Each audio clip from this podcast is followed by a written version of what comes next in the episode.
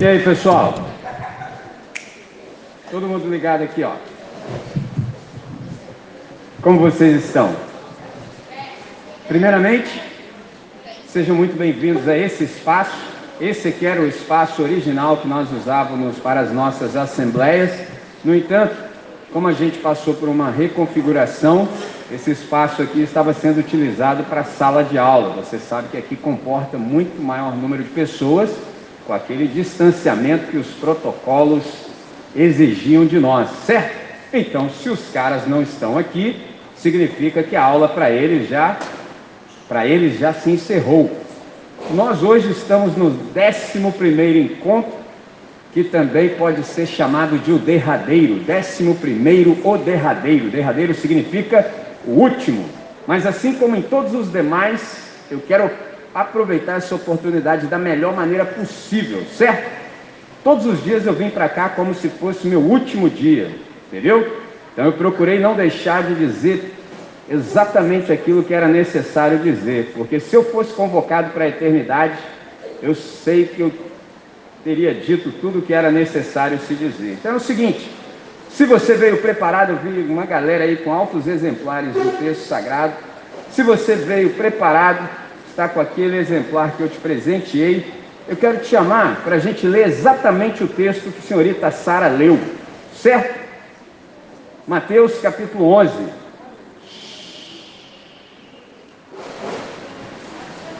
Mateus capítulo 11.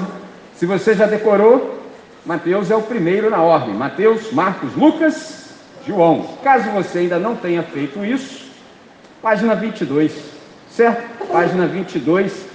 Eu vou ler. Só vou acrescentar alguns versos ao que a senhorita Sara leu. A senhorita Sara, quando veio aqui, fez bom uso do espaço, ela leu a partir do 28. Então ela leu três versículos, ela leu 28, 29 e o 30. Eu vou acrescentar o 25, o 26 e o 27. Assim a nossa compreensão será maior. Combinado? Se liguem em mim então, vamos aproveitar essa oportunidade da melhor maneira possível. Olha só, diz assim: Naquele tempo, respondendo Jesus, disse: Graças te dou, ó Pai, Senhor do céu e da terra, que ocultaste estas coisas aos sábios e entendidos e as revelaste aos pequeninos. Sim, ó Pai, porque assim te aprouve. Todas as coisas me foram entregues por meu Pai, e ninguém conhece o Filho senão o Pai, e ninguém conhece o Pai senão o Filho, e aquele a quem o Filho quiser revelar. Vinde a mim, todos vós que estáis cansados e sobrecarregados, e eu vos aliviarei. Tomai sobre vós o meu jugo e aprendei de mim, que sou manso e humilde de coração, e encontrareis descanso para as vossas almas, porque o meu jugo é suave e o meu fardo é leve. Isso aqui é um negócio magnífico.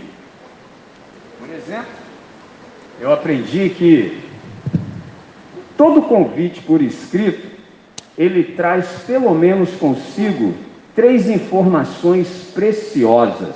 Por exemplo, quando você recebe um convite por escrito, você tem que checar o seguinte: de quem vem o convite? Ou seja, de quem ele procede? A quem, a quem o convite é estendido? E o que é oferecido? Essas três perguntas são fundamentais. Por exemplo, quando a gente observa de quem procede o convite, a gente já sabe, de Jesus de Nazaré. Observe o que ele disse: Vinde a mim. Fantástico. E a primeira pergunta que a gente precisa se fazer, que é a pergunta da vida é: Quem é Jesus? Aqui eu já acrescentei um apelido para ele, uma localidade, Jesus de Nazaré. E a pergunta é: quem é Jesus? Como é que eu posso saber, conhecer quem Jesus é. Nós conhecemos a Jesus, por exemplo, através do texto sagrado. Foi por isso que eu dei o maior presente que você poderia receber na existência, que é o exemplar da Bíblia Sagrada, ou nesse caso específico, da segunda parte, que é o Novo Testamento. E é interessante que, olha o que Jesus mesmo disse sobre as Escrituras. Ele falou assim: ó, Examinai as Escrituras, porque vós cuidais ter nelas a vida eterna, e são elas que testificam de mim, e não quereis vir a mim para terdes vida. Isso aqui é João capítulo 5, versículos 39 e 40. Então a pergunta permanece: quem é Jesus segundo o texto sagrado? Versículo 27 nos trouxe a informação precisa, disse que Jesus é o Filho. Então, se Jesus é o Filho, ele é o personagem central de todo o universo. Se ele é o personagem central de todo o universo, a nossa vida está resolvida por uma questão muito simples. Quando nós olhamos para Jesus de Nazaré, a gente percebe o jeito certo de ser e de se viver, ou seja, de ser e de se fazer todas as coisas. Eu vou te falar em uma frase para você levar para o resto da sua vida. Se você tiver dúvidas de quem é Deus, basta você olhar para Jesus de Nazaré. Aí você fala assim, André, por quê? Porque quando nós olhamos para Jesus de Nazaré, a gente vê Deus como ele é e o ser humano como deve ser. Viu? Você resolveu sua vida assim, numa frase, numa atitude. Quando você olha para Jesus de Nazaré, você descobre que Deus é a cara do Filho. Interessante isso. Se você não sabe quem é Deus, basta olhar para Jesus de Nazaré. Mas se você também não sabe como você deve ser a partir do momento que você se entrega para Jesus de Nazaré, basta olhar para ele, porque aí você vai saber como você deve viver e proceder e fazer todas as coisas. Traduzindo, disse isso para a galera de manhã, vou falar só essa parte para você também. Porque há dois jeitos de se fazer todas as coisas: o nosso e o certo. Qual é o nosso problema? Que a gente cisma que o nosso é que é o certo. Aí tem uma gíria que eu ensinei para vocês que é: sem fio o pé pela mão. Traduzindo, você faz besteira. Se você quiser acertar na vida, é simples, é só dar ouvidos para Deus. E mais do que isso, você olha para Jesus de Nazaré, porque Jesus de Nazaré era absolutamente submisso ao pai dele. Todos os movimentos que ele fez aqui ele fez porque ele ouviu o pai dele e ele foi dirigido pelo pai dele através do Espírito Santo e por isso todas as coisas fluíram. Pegou a ideia até aí? Então, se você não sabe quem Deus é, basta olhar para Jesus de Nazaré, porque Jesus de Nazaré nós vemos Deus como ele é e o ser humano como deve ser. É um negócio magnífico. Traduzindo, a gente só erra se a gente quiser. Se a gente não quiser, vou rimar de novo. Olha para Jesus de Nazaré. Quem é Jesus de Nazaré? Nesse texto a gente percebe que ele é o Filho. E quem quiser voltar para casa, ou seja, ter o seu relacionamento restabelecido com Deus, ele também disse como, porque ele falou assim: Eu sou o caminho e a verdade e a vida. Observe essa parte. Ninguém vem ao Pai senão por mim. Isso é magnífico. Traduzindo, ele nos dá toda a possibilidade de nos reconectarmos com o Todo-Poderoso para que a nossa vida faça sentido. Agora, é lógico que quando a gente ouve isso, a gente percebe e fala assim, Michelin, mas essas declarações aí de Jesus são ousadas, cara. Quem é ele para falar assim, eu sou o caminho e a verdade e a vida, ninguém vem ao Pai senão por mim. Pode ficar meio com medo, assim, não, não sei, será que ele é confiável? Uma vez o cara virou e falou isso para mim na lata. Você fica falando essas paradas aí, mas esse Deus seu aí é confiável assim para eu me entregar para ele? Ó, aí Deus me deixa passar vergonha, né, cara? Aí eu dei um passo para frente, dei aquela olhada no olho do cara e falei assim: se você não puder se entregar para alguém que morreu na cruz no seu lugar, você vai se entregar para quem? Se você não puder confiar em Jesus de Nazaré, você vai confiar em quem? Aí dei mais outro passo. Em mim? Entendeu? Simples assim. Ele é absolutamente confiável. Por isso que ele pode também falar assim. E aí observe que ele disse assim, que ele é humilde. Interessante. Ele disse que ele é manso. O que, que isso significa? Que ele é alguém amigável, ele é agradável. Mas ele também disse que ele é humilde. O que, que isso significa? Que ele está se identificando com aqueles que ele veio resgatar, buscar e salvar. Fica fácil se entregar para um Deus que se apresenta dessa maneira. Pergunta número 2. A quem foi estendido o convite? Observe o texto. A todos que estão cansados e sobrecarregados. Isso aqui é magnífico. Você pode perguntar, Michelin, por que, que esse convite de Jesus é estendido a todos que estão cansados e sobrecarregados? Ou seja, aquela galera que sente uma fadiga extensa, uma exaustão, alguém que carregou um peso enorme. Simples, vou falar em uma frase. É porque viver mal cansa. Pegou a ideia? Viver mal cansa. Lembre-se disso para sempre. Pode ser que você tenha um cansaço que é mental, a essa altura do ano, depois de ter se usado muito a sua massa encefálica, pode ser que você esteja cansado de modo mental. Suponhamos que você fez alguns afazeres em casa para agradar seu pai e sua mãe, pode ser que você esteja cansado fisicamente, mas não é desse cansaço que Jesus está falando. Ele está falando do cansaço existencial, traduzindo, é quando você vive mal. O que é viver mal? É não dar ouvidos para Deus. Quanto menos você ouve Deus, mais pesado a vida fica, fica difícil. Você tenta, tenta, tenta, você bota a mão, você faz esquema, você dá jeitinho, mas a parada não flui. Assim, viver assim, meia hora é horroroso, um dia, ruim demais, uma vida inteira, ninguém aguenta. É disso que Jesus está falando. E o público original de Jesus aqui eram os religiosos. E nenhum religioso consegue viver bem. Por exemplo, uma vez eu estava num ambiente religioso, aí eu fiquei alegre. Já viu a alegria? Fiquei alegre, soltinho. Aí eu comecei a rir junto com os meus amigos. O religioso virou para mim e falou assim: O que foi? Eu levei maior susto, cara. Eu não sabia que não podia ficar alegre num ambiente religioso, entendeu? Porque os caras lá era tipo assim, Al-Qaeda. Sabe o que, que eu estou falando? Terrorismo. Porque em certas seitas do Oriente você não pode rir, entendeu? Eu já estive lá. Se você rir, traz uma conotação assim de que você não é homem como deveria ser. Tem uns camaradas assim religiosos aqui do Ocidente que pensam desse jeito, então não pode nem rir no ambiente. Pegou a visão? Porque eles não sabem nada acerca da alegria da salvação. Para quem que Jesus está dirigindo essas palavras? Exatamente para esses religiosos. Porque um religioso, ele só vive de pode e não pode. Entendeu? E quem vive de pode e não pode, não consegue se alegrar na existência. Vou te dar um exemplo simples. Todas as leis foram dadas por Deus, só que o ser humano distorceu as leis. Exemplo, está escrito que no sábado você tem que descansar e não pode trabalhar, certo? Olha o que, que os camaradas conseguiram fazer com essa lei. Como não podia trabalhar, os caras ficaram inventando minúcias para acrescentar na lei. Exemplo, suponhamos que você estivesse com a boca cheia de saliva no sábado. Se você está com a boca cheia de saliva, o que, que você faz? Dá uma cuspida, certo? Não é simples assim? Só que no sábado não pode.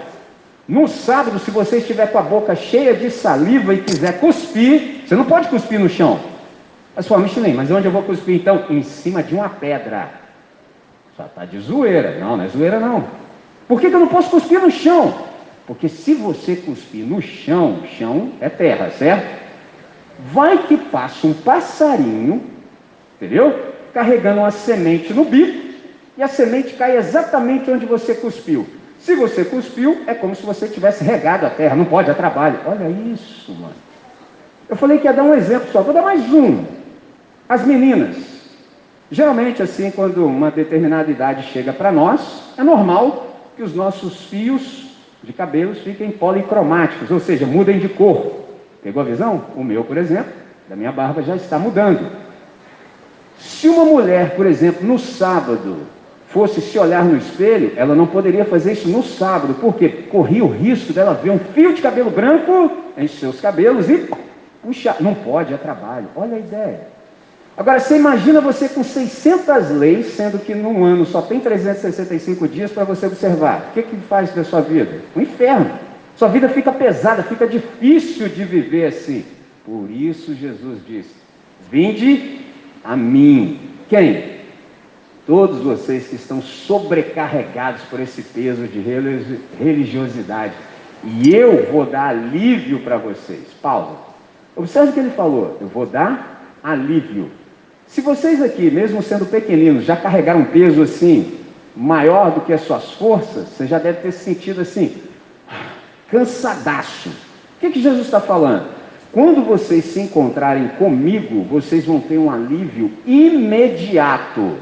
Quando você se encontra com Jesus, geralmente as pessoas falam na gíria assim: caramba, velho, depois que eu vi essa palavra aí, parece que um peso saiu das minhas costas. É uma maneira de se dizer que Jesus te deu alívio. O alívio é imediato. Mas ele disse mais. Aí ele falou assim: aí vocês vão aprender de mim, que sou manso e humilde de coração, e encontrareis descanso para as vossas almas. Você observou que o alívio é imediato, mas o descanso não. Pessoal, como assim? O descanso vem pela jornada. Quanto mais você anda com Jesus, quanto mais você participa das aulas de Jesus, quanto mais Jesus te reeduca, mais descansado você fica na existência.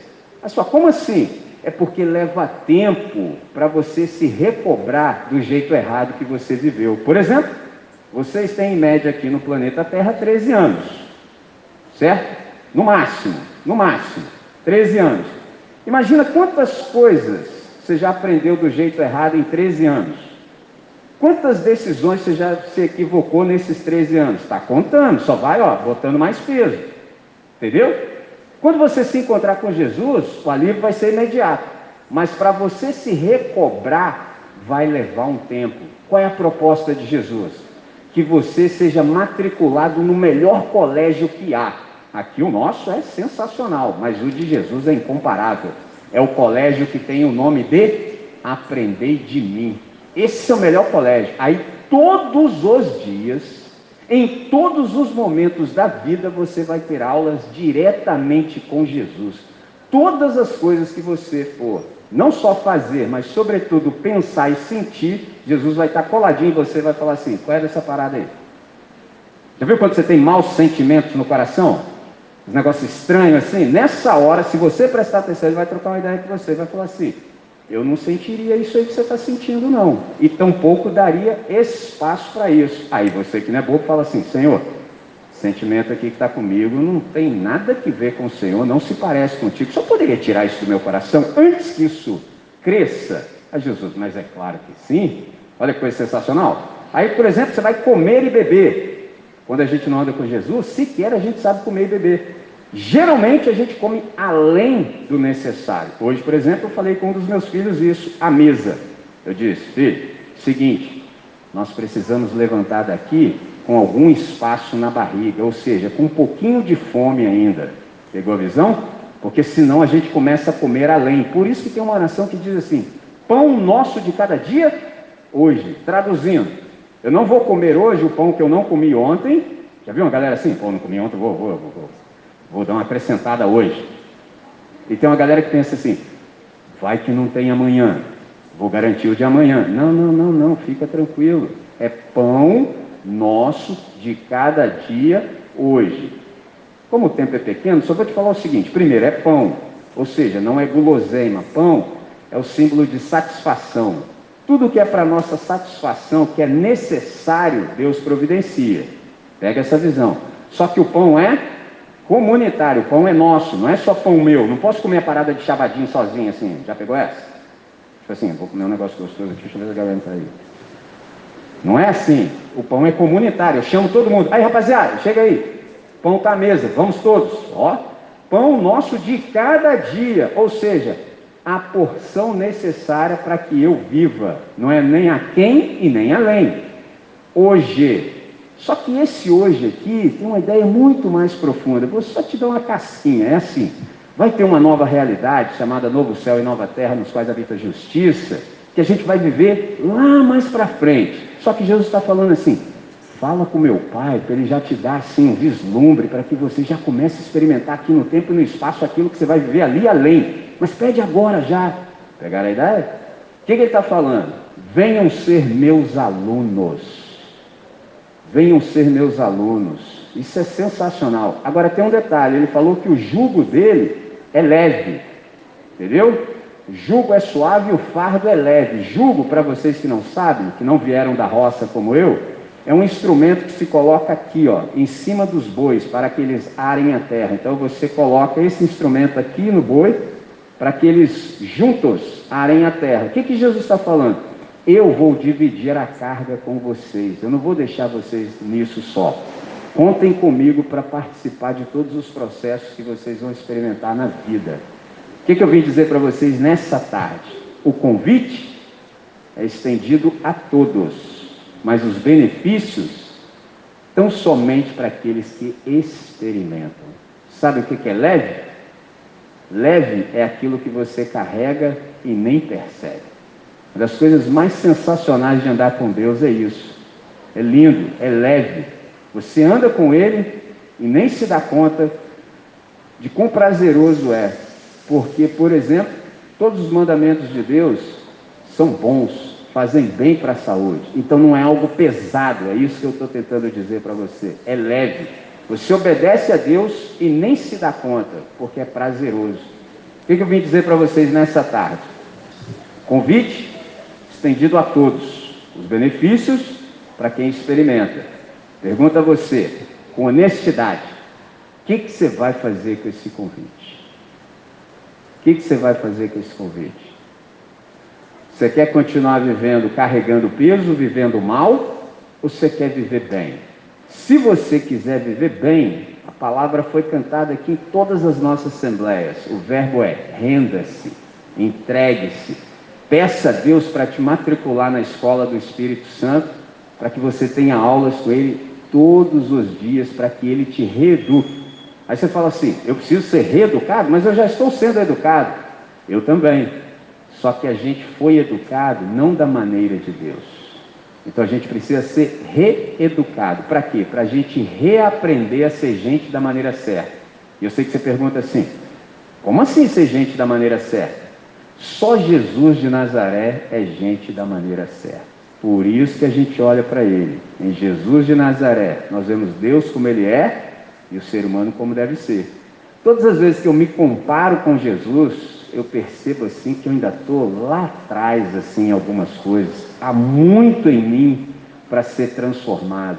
Aí cada novo dia que eu acordo pela manhã, eu agradeço, falo, Senhor, uma nova oportunidade de ter mais aulas contigo, novas aulas, aprender novas coisas, resolver aquelas que eu não resolvi. Eu não quero perder essa oportunidade.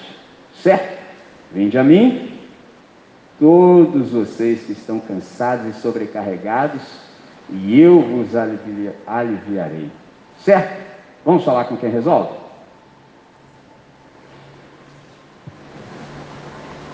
Senhor, obrigado por esse espaço, obrigado por tudo quanto a gente conseguiu ouvir aqui, obrigado por todas as oportunidades que nós tivemos, obrigado por esse dia e por essa oportunidade. Hoje é o último dia que a gente vai se encontrar no que diz respeito ao ano letivo. No entanto, todas as palavras que nós aprendemos aqui, elas são eternas, elas não passam.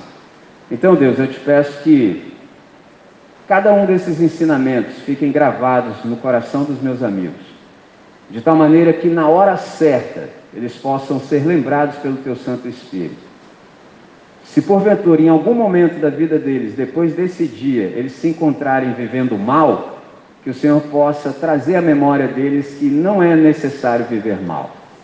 É possível viver bem com leveza. E para isso, eles precisam se entregar ao nosso irmão mais velho, Cristo Jesus, para que eles experimentem tanto alívio, quanto matriculados na escola do Teu Santo Espírito, também experimentem descanso. Nós queremos viver nessa leveza, Deus. Nós queremos deixar para trás todo esse peso desnecessário para viver com desenvoltura e liberdade.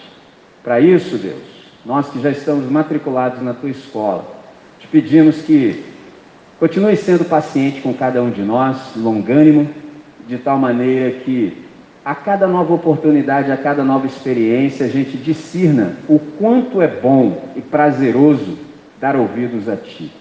A gente precisa desse descanso. Então, Reeduque-nos, Senhor, para que a gente aprenda a ser gente da maneira certa, para o máximo louvor da Sua glória.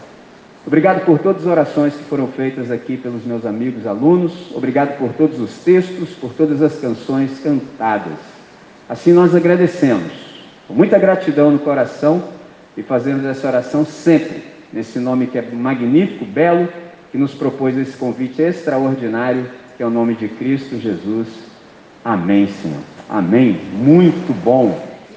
Vamos descer na paz, na tranquilidade?